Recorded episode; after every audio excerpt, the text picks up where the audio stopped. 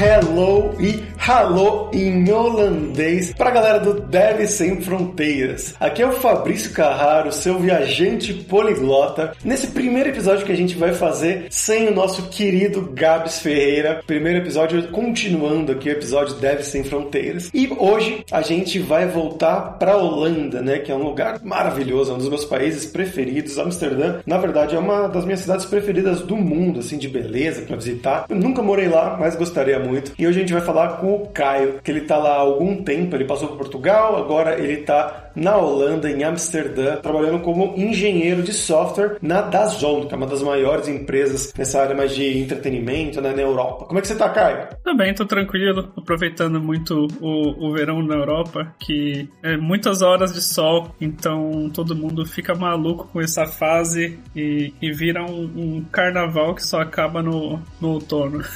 Bom demais. Verdade. Bora lá pra esse papo então.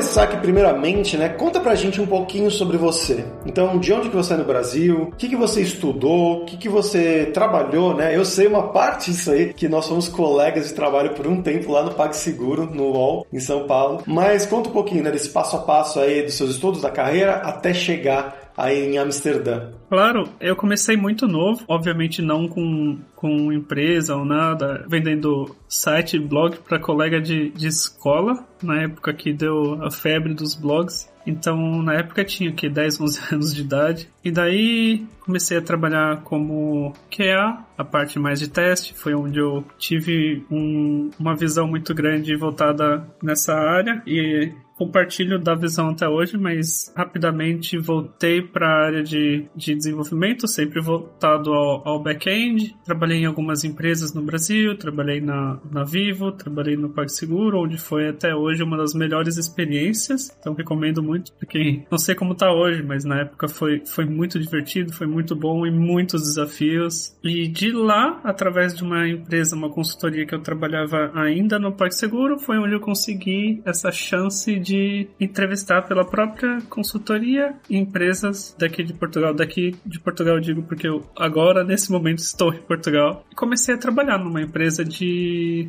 de aposta online. Foi também muito divertido. Depois fui para uma empresa de venda de produtos fashion, a Farfetch. Sempre back-end, sempre voltado a ou back-end ou, dados. Tenho uma curiosidade sobre a Dazon que eu sempre apliquei para Dazon. Na época eu apliquei para Dazon em, em Londres. E eles mesmos fizeram uma contraproposta para Amsterdã, onde eu não conhecia muito, mas como eu conhecia Londres, eu queria muito ir para lá e era o meu objetivo. Então eu perguntava muito para as pessoas comparação entre Amsterdã e Londres, no intuito de que me dissessem que Amsterdã era ruim e que Londres era bom, mas não deu certo. Muita gente elogiou muito Amsterdã, então eu acabei indo indo parar nessa cidade linda. É realmente muito, muito linda a cidade. Mas, cara, conta um pouquinho pra gente, né, nessa mudança quando você fez, que você, como você falou, estava no Brasil, né, trabalhando nessa consultoria, e como é que funcionou isso aí de fazer um processo seletivo através da própria consultoria para empresas de fora, né? Conta um pouquinho desse processo pra gente, de como surgiu a oportunidade e também do processo seletivo em si, né, seu primeiro, primeira saída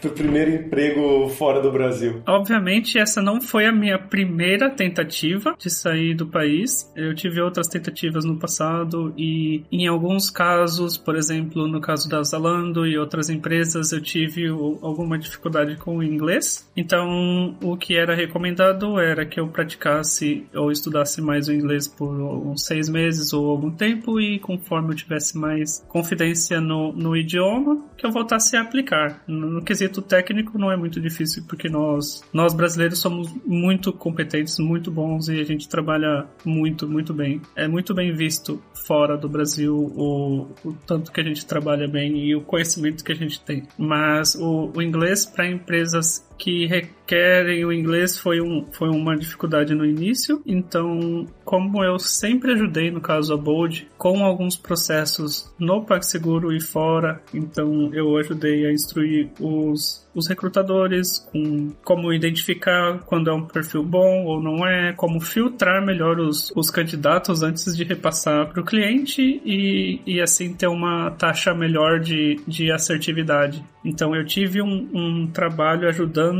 a consultoria em si e dando o resultado positivo para a consultoria, fora o meu próprio trabalho no UOL. E isso teve um reconhecimento, onde após um tempo, teve uma, uma portuguesa que foi morar. E eu também tive um bom relacionamento com ela, ajudei ela a crescer um pouco mais também os clientes e a quantidade de, de funcionários alocados. Então, como forma de agradecimento, como uma troca, eu também consegui angariar mais entrevistas fora. Obviamente, como a Bold é uma empresa portuguesa, foi o primeiro lugar que eles decidiram sugerir foi realmente Portugal. E com isso, a gente decidiu fazer entrevistas somente sem compromisso, por curiosidade.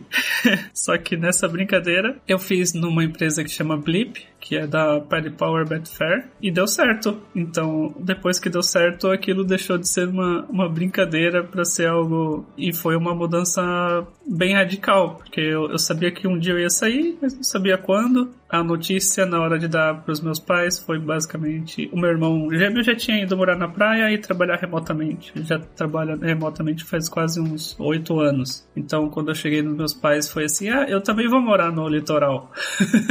Igual o Igor. Só que no outro lado do oceano. então foi muito curioso, foi muito engraçado esse momento.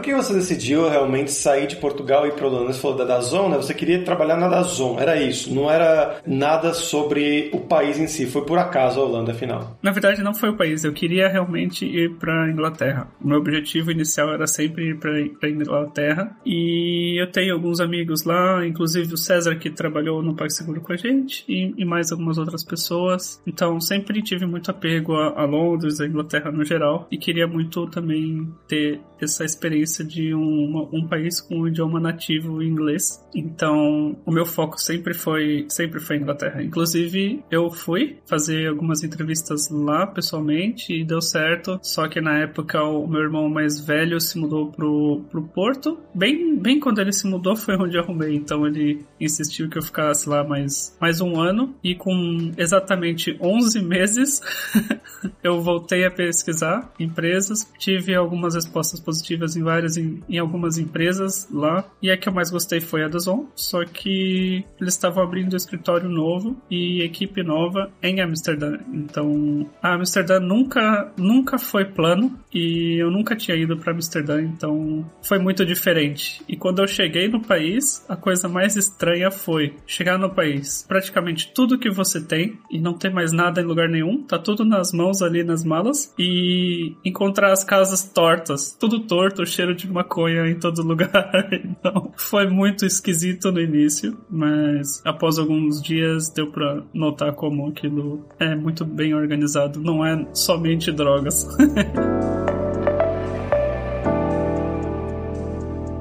como que você achou a dificuldade do, do processo seletivo da Dazone, que é uma empresa realmente enorme, para quem não conhece no Brasil, ela é gigante na Europa. Você achou complicado? Você achou de acordo com o que você já fazia? Você estudou para ela ou você só foi, meteu a cara? Na época, o processo seletivo não, não era muito bem estruturado, então não tinha muito conteúdo para ser estudado até o momento da entrevista, então também os critérios não eram também tão altos quanto é hoje nós sempre tivemos 100% da infraestrutura em cloud em AWS. Então, o, os recrutadores que eu, que eu tive, eles eram muito voltados a sistemas distribuídos e toda a parte de resiliência, de performance, de, de alta disponibilidade. Então, isso, por sorte, eu já tinha trabalhado por muito tempo no Brasil e, e em Portugal e tinha muito conhecimento, tanto teórico quanto prático. Então, foi relativamente tranquilo para mim. Só que com o processo da forma que ele está hoje, é bem aconselhável pedir realmente recomendações sempre pro, pro recrutador, pedir algum tempo para recapitular, estudar um pouco. A gente não faz provas no sentido no sentido Amazon ou, ou Facebook que tem algoritmos e complexidade, todo, toda essa parte a gente não pede, não pede, por exemplo, um, um é um algoritmo assim, a gente pede mais é um pouco mais na prática e a parte de arquitetura. Então, um desenvolvimento no Dazon é mais voltado à, à infraestrutura, na a parte de DevOps, o desenvolvedor ele é responsável desde a infraestrutura até o suporte em produção e o design da aplicação, a arquitetura, tudo. Então, é muito abrangente o que a gente pede, é muita coisa. E realmente ter algum tempo para olhar um pouco no conhecimento, ver quais são as arquiteturas que você já trabalhou, que você gosta, que você recomenda, o que você acha que não deu certo, que deu certo. E focar em cloud é muito importante. Mas eu acho que não só a da Zon, mas praticamente toda empresa que entra num patamar onde, onde precisa escalar rápido ou, ou tem necessidade de expandir muito rapidamente, focam em cloud. Então, acho que é uma recomendação geral para o mercado da Europa, pelo menos. E você comentou, né, de, da chegada em Amsterdã, dos, da maconha, dos prédios tortos. Além disso, como é que foi essa adaptação aí, né? Você já estava morando em Portugal há algum tempo. Como é que foi chegar em Amsterdã e começar a conviver né, com os holandeses, com a vida aí na Holanda. O que você achou nessa primeira impressão? Na verdade, a minha experiência holandesa, ela é um pouco fajuta, porque a empresa, como ela é muito internacional, de 150 pessoas mais ou menos em Amsterdã, três ou quatro são holandeses, então é muito, muito, muito internacional. Inclusive os meus vizinhos não são holandeses, as pessoas que eu convivo não são holandeses e, e eu raramente preciso entender alguma coisa em, em holandês, porque até o, o celular eu aponto para as coisas e ele traduz tudo. Teve uma vez que eu comprei uma carne que tava super gostosa, quando eu fui ver era carne de coelho, eu não sabia. Essas coisas podem acontecer. Você não sabe qual que é o doce de leite, qual que é o leite condensado, essas coisas acontecem, mas no geral não é necessário saber holandês. É interessante porque eu tenho dois vizinhos também lá que não sabem inglês, mas é a grande minoria. Praticamente até crianças sabem falar inglês de forma mais fluente do que eu. E isso às vezes causa até uma invejinha, mas é, nunca tive nenhum problema de comunicação, de atendimento. Eles são muito práticos. O que pode ser um pouco estranho é que eles são muito diretos. Então, se ele tiver que falar alguma coisa para você, ele não vai dar volta, ele vai simplesmente chegar e falar o que é. E tem pessoa que acha que isso é um pouco rude, é um pouco brusco, mas simplesmente é o jeito deles me acostumei tão bem que eu tô sendo assim com outras pessoas e as pessoas estão começando a estranhar, achar que eu tô que eu acordei mal hoje. Mas é bem interessante. E o que, que você recomenda pra galera que não conhece Amsterdã, ou que tá pensando em ir pra aí da cidade? O que, que tem de legal pra fazer? Eu recomendo que aprenda a, a cozinhar primeiro, porque a comida nativa não é boa. E se você gosta de comida turca, comida do Oriente Médio, comida um pouco mais desse lado, até que é tranquilo, tem muita, muita variedade. Até nos, nos, nos deliveries, nos takeaway, tem muito disso. No caso de restaurantes, é igual São Paulo, é uma mini São Paulo. Tem comida de tudo, de todo lado, tem restaurantes bons, tem, tem também tourist trap, lugar feito para ser caro, só para pegar turista, isso tem também, como toda toda a cidade. Pra comida do dia a dia, eles comem muito sanduíche. É muito estranho ver um, um pedreiro terminando de furar um buraco enorme no chão e comendo um sanduíche. É muito estranho. Nada zon, na maioria das vezes a comida servida é algo nesse sentido. Os ledges são mais voltados a catering holandês, então é sopa, é um sanduíche, é uma coisa, é uma salada. São coisas assim, eu acabo comendo sempre fora, porque eu gosto de comida quente, de pratos quentes. Mas encontra de tudo. É pessoal um pouco estranho nessa, nessa parte do, dos gostos deles. Culturalmente, eles são mais, mais ríspidos, mais diretos, realmente, como eu disse, mas também são muito sorridentes e muito, muito, muito prestativos, te ajudam em tudo, adoram descontos, então eles são daqueles que guardam cupons de, de descontos e, e os selinhos de, de juntar 10 ou essas coisas assim, eles adoram. E brechó também tem muito, tem coisas boas. Eu nunca fui, mas dizem que é bom. É coisas assim. É, culturalmente é bem. É um pouco diferente do que a gente está acostumado, mas é muito fácil de acostumar.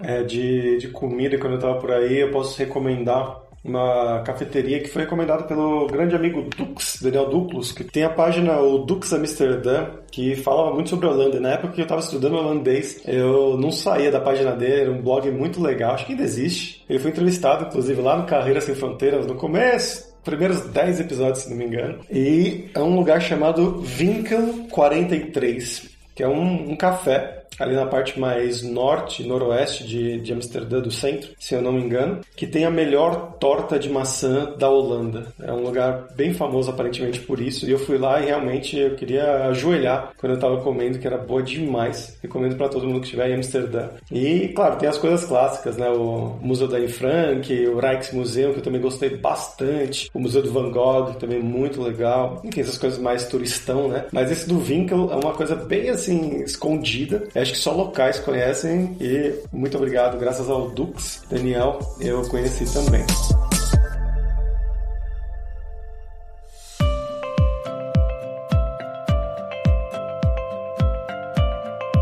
Caio, vamos falar sobre dinheiro agora. Eu imagino, né? Só, só pela conversão do euro já é um outro mundo em comparação com o Brasil, né? Mas Holanda, pelo menos, né? Como é que foi essa mudança de você de sair do Brasil, de um bom emprego que você tinha no Brasil, né? Para Portugal, que dentro da Europa é considerado um país que os salários não são tão altos assim, né? Na Holanda os salários são considerados altos, mas em Portugal não tanto assim. Então eu queria que se, se você pudesse comparar mais ou menos qual que tá a faixa salarial e também o custo de vida, né? O que que você consegue comprar, juntar dinheiro no final do mês, comparando o Brasil com Portugal onde você ficou no Porto, né, com Amsterdã, que é onde você está agora? Então, eu acho assim, custo de vida depende muito também do, do, seu, do seu estilo de vida, do que você espera, do que você busca, e é diferente para cada pessoa. Eu adoro fazer a comparação do preço do iPhone. Eu não gosto de iPhone, mas é um bom exemplo. Eu acho assim, eu acho que dois fatores é o fator do iPhone e o fator da viagem. Então,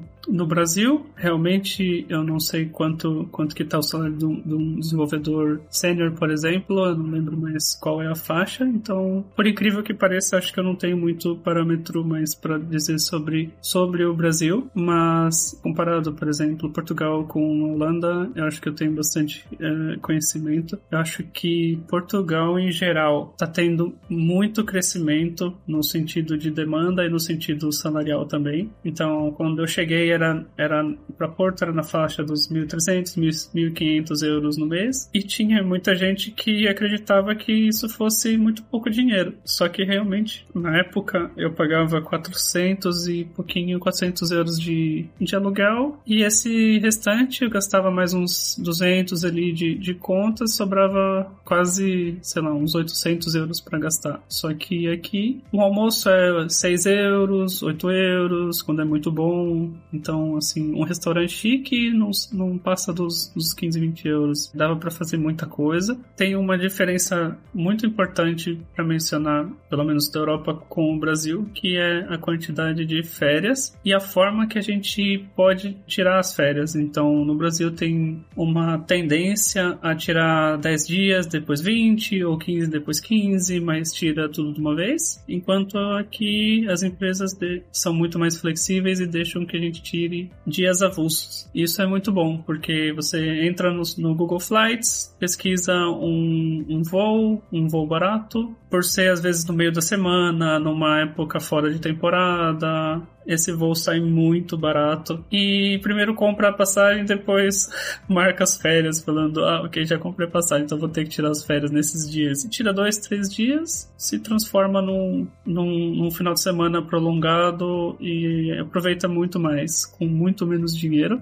Então acho que isso é uma grande vantagem para quem gosta de viajar, é conseguir aproveitar baixa temporada e feriados prolongados ou, ou oportunidades de preço baixo. Agora, Amsterdã inicialmente é chocante, eu diria, a diferença, porque enquanto em Portugal o salário mínimo deve ser uns 700 e tal, em Amsterdã é 1800 e tal. Então o salário é bem diferente, mas enquanto um dev senior hoje em Portugal deve tirar na faixa dos 2,5, aumentou muito de, de sei lá, 5 anos para cá, deve tirar uns 2,5. Em Amsterdã, quase que dobra ou mais que dobra, eu diria uns 5, 5,5. É uma diferença muito grande, e aí é onde entra a história do, do iPhone que com um salário português não compra um iPhone ou mal compra um iPhone, mas com um salário holandês compra e às vezes sobra dinheiro para comprar um iPhone por mês. Então acho que nesse sentido do, do poder de compra faz bastante diferença, mas por exemplo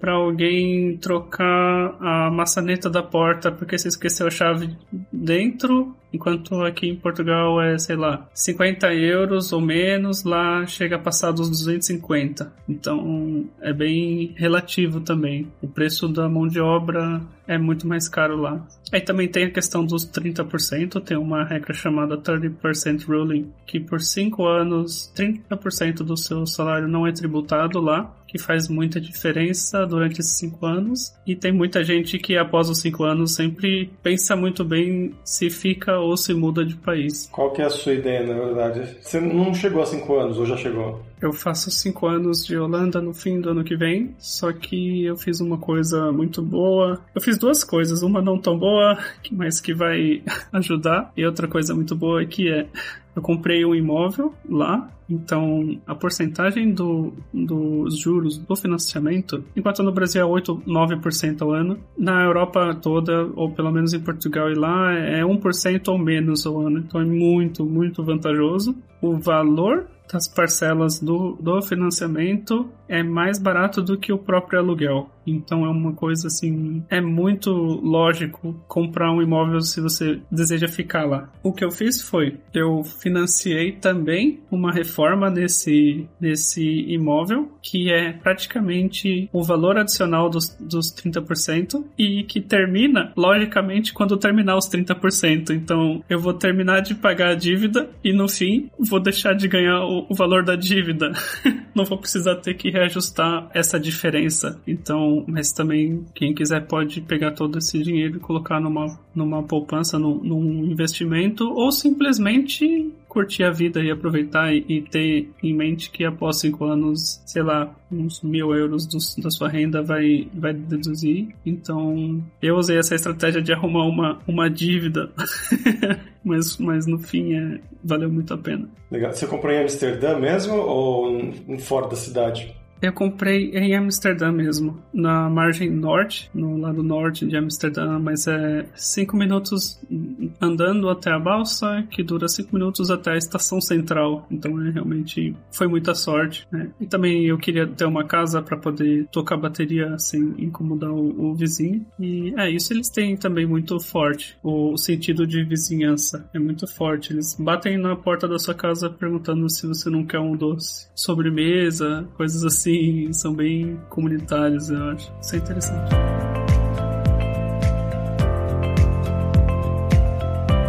E Caio, pra gente fechar aqui, agora é a hora do perrengue, que é quando a gente pede pros nossos convidados contarem histórias engraçadas, gafes, micos, coisas que tem acontecido com você esse tempo todo aí fora do país, seja em Portugal ou na Holanda. Então, quando eu, quando eu cheguei em Portugal, fiquei alguns dias para arrumar minhas coisas e em seguida eu, eu fui no meu primeiro dia de trabalho. Quando eu cheguei lá, nem parece que é outro idioma, mas nem parece que é o mesmo idioma às vezes, aliás, porque quando eu cheguei foi tudo um espetáculo, mostraram a empresa com patinetes e coisas e tudo, mas deu umas 10 e meia, 11 horas. Me perguntaram se eu queria tomar um pequeno almoço. Isso foi muito esquisito, é um pequeno almoço, mas são 11 horas. Que que, que isso quer dizer?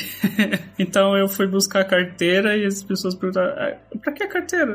Porque no almoço não, entendia se era um, um almoço, pré-almoço, o que que era, até eu descobri depois que era o café da manhã. Então essas coisas de língua às vezes é bizarro. Mas, é, teve isso. Isso é uma coisa que eu aprendi, acho porque minha melhor amiga é, é portuguesa, então ela pegava essas pequenas expressõezinhas assim de pequeno almoço, de...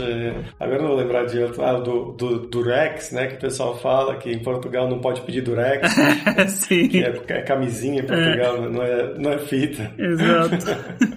E, já aconteceu também em Amsterdã de ter, acho que é tchecos ou pessoas de outros lugares ouvindo o grupo de brasileiro falar coisas e a gente soltou um curva também que estranharam muito, porque acho que isso significa prostituta ou alguma coisa assim. Então, também foi muito esquisito. É, então, nas línguas eslavas é normal curva, principalmente em polonês, mas em geral nas línguas eslavas curva é tipo um, o significado original é prostituta mesmo, né, garota de programa, mas é, ele é usado tipo um, uma interjeição, assim, igual a gente usa um, um, porra ou um fuck do inglês, né, então é muito usado, mas é, é mal educado, vamos dizer assim, né, então o pessoal estranha mesmo.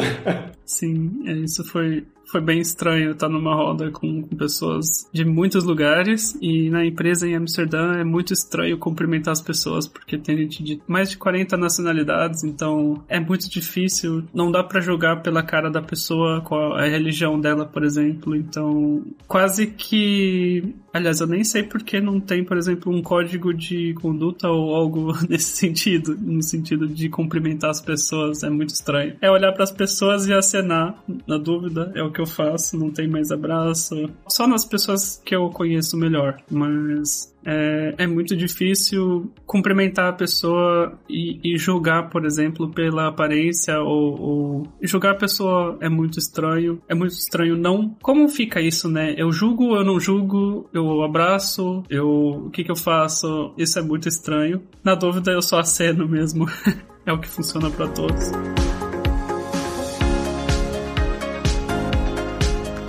Caio, muito obrigado pelo seu tempo, cara, pela sua participação. Foi bem legal. O pessoal vai curtir bastante esse primeiro episódio aqui, né, sem o Gabs. Mas você quer divulgar alguma coisa? Não, pra já não. Eu acho que eu diria mais é, que se alguém tem conhecimento em cloud, em AWS ou em Node.js, ou mesmo voltado a front-end ou, ou, ou management, eu acho que praticamente todas as atribuições da área de engenharia no geral tem vaga na Dazon e tem vaga também em outras empresas, seja para Dazon ou seja por curiosidade de como funciona o, o recrutamento em geral na Holanda ou, ou na Europa. A gente tem muita vaga, tem muita vaga, mais de, mais de 50 vagas abertas, então quem tiver interessado, dá um, dá um alô e a gente arranja uma, uma entrevista.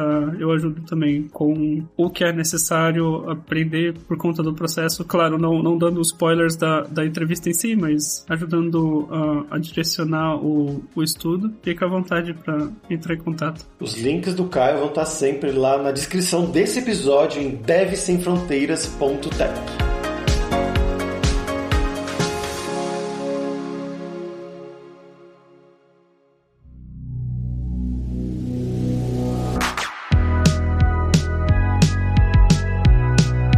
pessoal, por hoje é isso. Dankjewel, que é muito obrigado em holandês pela sua audiência. E se você gosta do Deve Sem Fronteiras, recomende para cinco amigos, dá cinco estrelas pra gente na Apple, segue a gente no Spotify para nossa comunidade crescer sempre cada vez mais. E eu vou falar também da websérie sobre JavaScript, a primeira websérie idealizada e produzida inteiramente dentro da Alura. Ela vai ter cinco episódios e mais uma live e é direcionada para programadores, estudantes ali que estão no ambiente de trabalho, no ambiente de estúdio, passando por aquelas situações ali cotidianas, corriqueiras do dia a dia, para gerar uma rede de experiência onde você possa realmente interagir com outras pessoas que também passam por essas situações. Ela está disponível lá no canal da Alura Cursos Online no YouTube e se chama Memes JavaScript. O primeiro episódio já está no ar, foi ao ar no dia 17 de maio. E vou falar também sobre os 7 Days of Code, que são 7 dias de desafios totalmente grátis em diversas linguagens de programação para você realmente botar a mão na massa e praticar o que você estiver aprendendo, seja com os cursos da Alura ou em qualquer outro lugar. E acabou de sair ontem o segundo desafio de JavaScript e DOM. Ele é bem diferente do primeiro, né? O primeiro era mais focado na base ali de você criar um CRUD usando JavaScript e DOM. Esse aqui já vai mexer mais com APIs. Então a gente usa a API pública do The Movie Database para você consumir ela e criar uma página que vai exibir os filmes mais recentes que estão sendo lançados por aí nos cinemas, nos streamings também. E também você vai poder favoritar, desfavoritar, salvar no local storage. Então é um desafio muito, muito legal para você que está aprendendo um pouco mais sobre JavaScript, né, começo aí do front-end e também sobre o consumo de APIs. Então vai lá se desafiar em 7daysofcode.io. E não deixe de conhecer a Lura Língua para você reforçar o seu inglês e seu espanhol e dar aquela força, tanto no seu currículo quanto na sua vida profissional, que foi algo que o Caio destacou muito bem aqui, que ele não passou na entrevista da Zalando, uma das maiores empresas da Europa, porque o inglês dele não estava tão bom assim. E a gente tem também, né, claro, o curso Inglês para Devs, que é focado nesse vocabulário técnico que você vai precisar, tanto para uma entrevista de emprego, para reuniões de trabalho no dia a dia e também para apresentações que talvez você tenha que fazer em palestras ou então falar com outras pessoas, ensinando outras pessoas sobre alguma tecnologia. E só lembrando que o ouvinte do Dev Sem Fronteiras tem 10% de desconto em todos os planos. Então vai lá em aluralingua.com.br barra promoção barra Dev Sem Fronteiras e comece a estudar com a gente hoje mesmo. Além também, é claro, da alura.com.br que tem mais de 1.400 cursos de tecnologia, principalmente na área de programação, inclusive com as tecnologias que o Caio mencionou, né, mais de back-end. Então tem curso de Java, de Python, tem curso de banco de dados, ali também de nuvem, curso de como você criar o seu currículo em inglês ou em espanhol para mandar pro exterior. Então com certeza vai ter o curso para você. Então pessoal, até a próxima quarta-feira com uma nova aventura em um novo país. Tchau, tchau.